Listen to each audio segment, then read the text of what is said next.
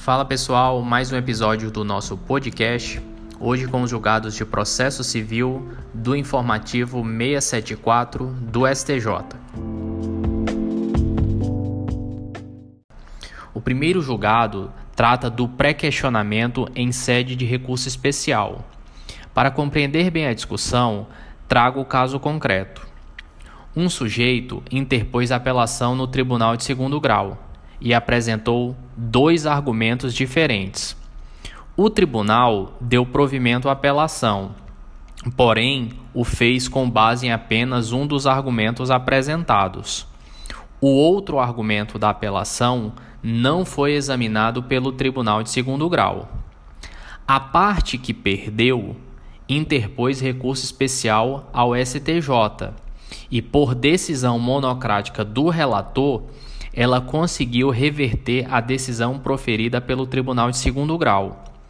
Frente a isso, o sujeito da apelação interpôs agravo regimental contra a decisão do relator, trazendo ao caso o argumento não examinado pelo Tribunal de Segundo Grau. A questão jurídica, portanto, era saber se, nesse caso, haveria pré-questionamento da matéria.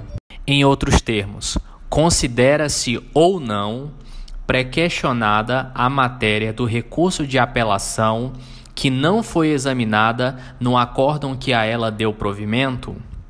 O STJ, vencendo divergência interna, decidiu que, desde que a matéria da apelação não examinada no acórdão que a ela deu provimento tenha sido reiterada nas contrarrazões ao recurso especial interposto, tem-se que houve o pré-questionamento. A matéria decidida é até razoavelmente simples de entender em termos de lógica.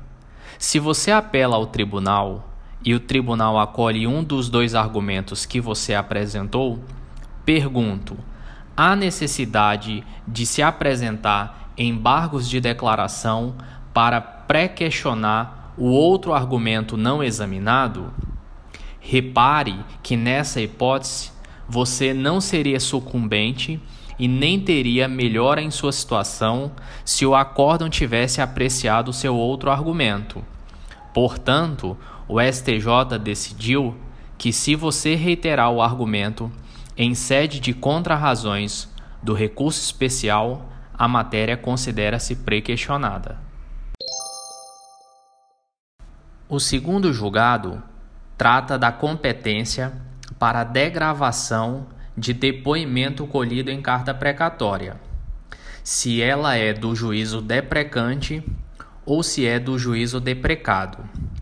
O STJ decidiu que, a partir da vigência do novo Código de Processo Civil, a competência para realizar a degravação do depoimento colhido em carta precatória é do juízo deprecante e não do juízo deprecado.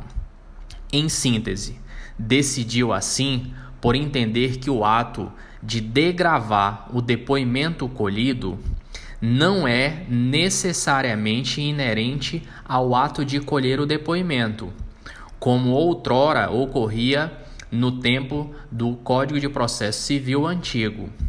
Portanto, o juízo deprecado cumpre perfeitamente a carta precatória quando realiza a colheita do depoimento, não sendo dele a obrigação de realizar a degravação.